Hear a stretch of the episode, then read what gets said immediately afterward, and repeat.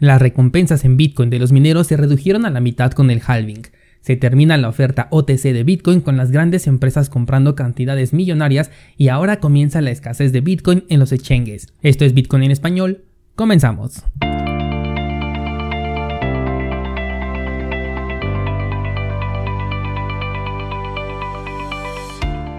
Hola, soy Daniel Vargas y esto es Bitcoin en español, un lugar donde hablamos de la tecnología más revolucionaria desde la invención del Internet.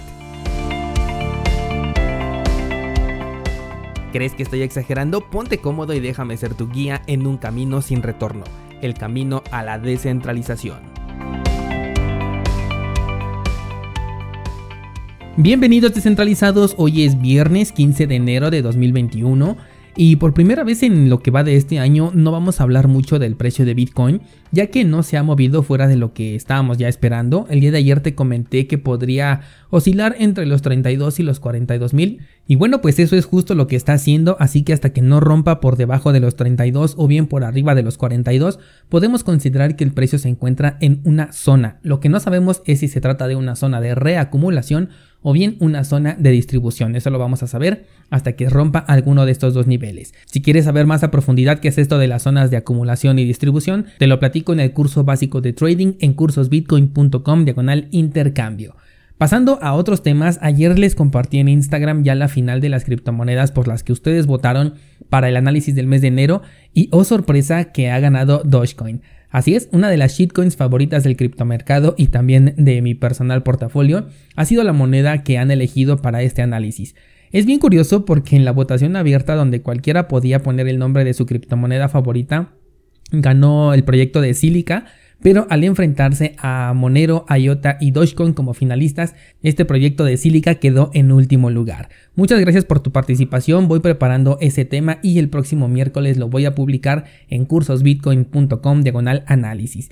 También me sugirieron hablar sobre los índices DeFi en un análisis exclusivo y aunque no soy tan fan de las DeFi, los análisis están abiertos a su votación. Por ejemplo, el mes pasado analicé a Ripple, algo que no hubiera hecho por elección propia, pero ustedes así lo decidieron, así que igual pueden votar por estos índices para que los podamos analizar. Pero ya que hablamos de ellos, déjame contarte algo muy curioso sobre los índices eh, DeFi o sobre cualquier índice de criptomonedas. Bueno, primero por si no sabes lo que es un índice, se trata de un acumulado de diferentes proyectos en donde se promedia su precio y ese es el valor de tu inversión. Existen algunos populares como por ejemplo el de DeFi Pulse, el cual eh, claramente te dice que por cada unidad que tú estés comprando de ese índice estás invirtiendo en cierta cantidad de diferentes tokens, por ejemplo Uni, AVE, eh, Compound, etc. Ahí mismo dentro de su página dice eh, los tokens que conforman a este índice. Ahora, normalmente los índices en los mercados nacieron para poder acumular muchos activos digitales en un solo lugar, ya que a veces la cantidad que tienes para invertir no alcanza como para poder diversificar o comprar diferentes acciones al mismo tiempo que invertir en un solo activo que pueda juntar como por ejemplo a las 500 empresas más importantes de Estados Unidos como lo hace el SP500. Invertir en un índice que aglomera todas estas empresas resulta más fácil que diversificar tu dinero en 500 empresas diferentes, cada una por separado y además con un margen mínimo de compra que te permiten los brokers. El detalle con el sector de las criptomonedas es que la barrera de entrada es tan baja que tú mismo puedes crear tu propio índice con la cantidad de dinero que tú quieras, por lo que no necesitas a estos servicios. Por ejemplo, puedes ver qué tokens conforman al índice de DeFi Pulse, que es el que te estaba platicando hace un momento, y las puedes comprar por tu cuenta. Incluso puedes aprovechar si una de ellas tiene un impulso alcista realmente importante para poder vender únicamente esa posición y mantener las otras.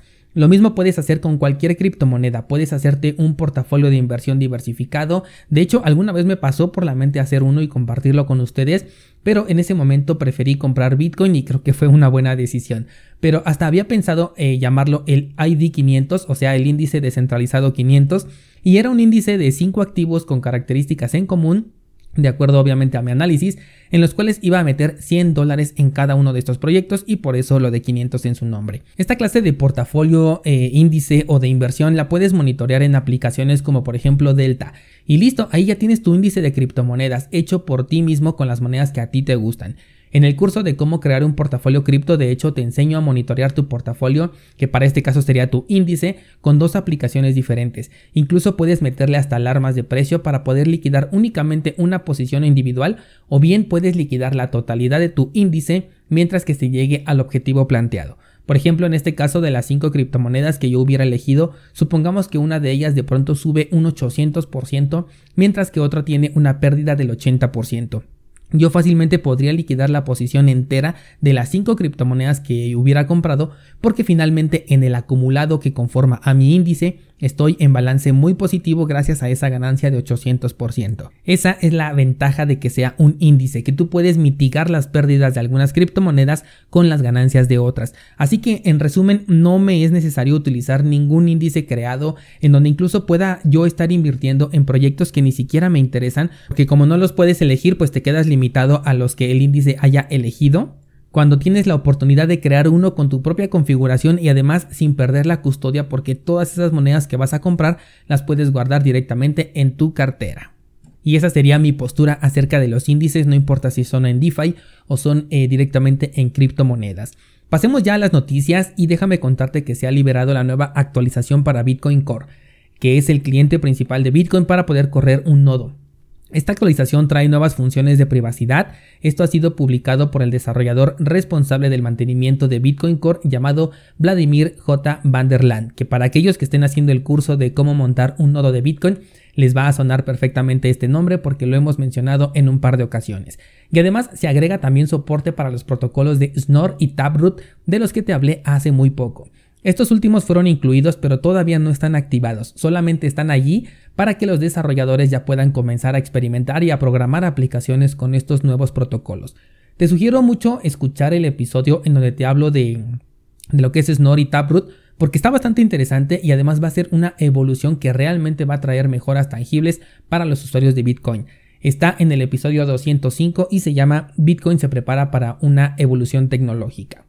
La siguiente nota de la que te quiero hablar es de la salida de una nueva tarjeta cripto, pero en esta ocasión se trata de una tarjeta de crédito. Esto me parece muy diferente a la ya muy grande oferta de tarjetas cripto que hay en el mercado, porque en su mayoría son de débito y te sirven solamente para conectar tu actividad cripto con el dinero tradicional.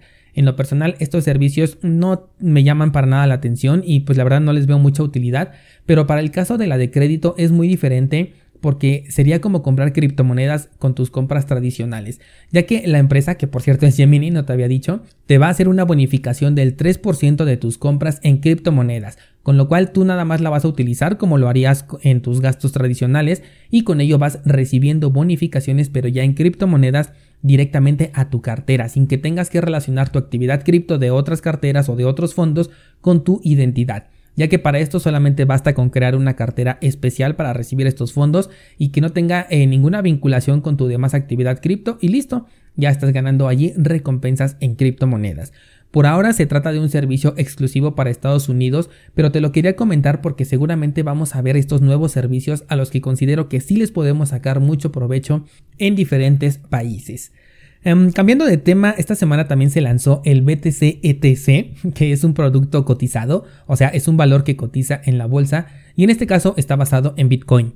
La nota que, de la que te estoy hablando hace énfasis en que estos productos son innovadores y llevan a las criptomonedas al sector tradicional, pero que los inversionistas lo que realmente están esperando es un ETF, o sea, un fondo de inversión cotizado en las criptomonedas. Bueno, lo que te quiero comentar con respecto a esta nota es que hace más de un año se hablaba de los primeros ETFs de Bitcoin y que esos harían que el precio subiera mucho y que casi casi los estábamos esperando para que pudiéramos superar el mercado bajista por el que estábamos atravesando desde 2018. En ese entonces te decía que Bitcoin no necesitaba a estos servicios, al menos no para, para poder incrementar su precio, y en caso de que existieran, entonces los bitcoins que se utilizarían ya estarían en posesión de las empresas que quieren ofrecer estos ETFs, por lo que ni siquiera íbamos a ver un movimiento alcista dentro del mercado producto de estos ETFs. Luego vino eh, lo de BACT con sus opciones de inversión y tal como te dije, el mercado ni siquiera se inmutó por esta salida. Con lo cual, esto que dice la nota de que el mercado está esperando un ETF, la verdad es que lo veo irreal y además innecesario. Y muestra de ello es que tenemos en este momento a Bitcoin eh, con un máximo histórico que está al doble del que ya había marcado en 2017 y todo esto sin la necesidad de ningún servicio de inversión especializado. Lo más cercano que se tuvo a esto fue la inclusión de Bitcoin dentro de lo que fue PayPal pero se trata de un sector muy pequeño todavía porque apenas está en Estados Unidos como para poderle atribuir semejante movimiento del que somos parte en este momento con Bitcoin. Y hablando de plataformas que cotizan con Bitcoin, la popular plataforma de trading social eToro ha comunicado que está atravesando por una etapa de crisis de liquidez. Esto podría provocar cambios en la forma de operar con estos activos como reducción de apalancamiento, periodos de espera para los clientes o incluso el incremento en el mínimo de participación para poder operar con Bitcoin. En lo personal no sabía que Toro trabaja con criptomonedas reales, para mí son contratos nada más, tengo cuenta en el broker, aunque nunca la he utilizado para invertir. Y antes de grabar el episodio me puse a revisar a ver si me aceptaba depósitos con cripto, pero no me lo permite, por lo que pienso que lo que hacen es trabajar bajo un concepto de liquidez respaldada. O sea que lo que se está ofertando dentro del broker son activos reales con los que cuenta esta empresa.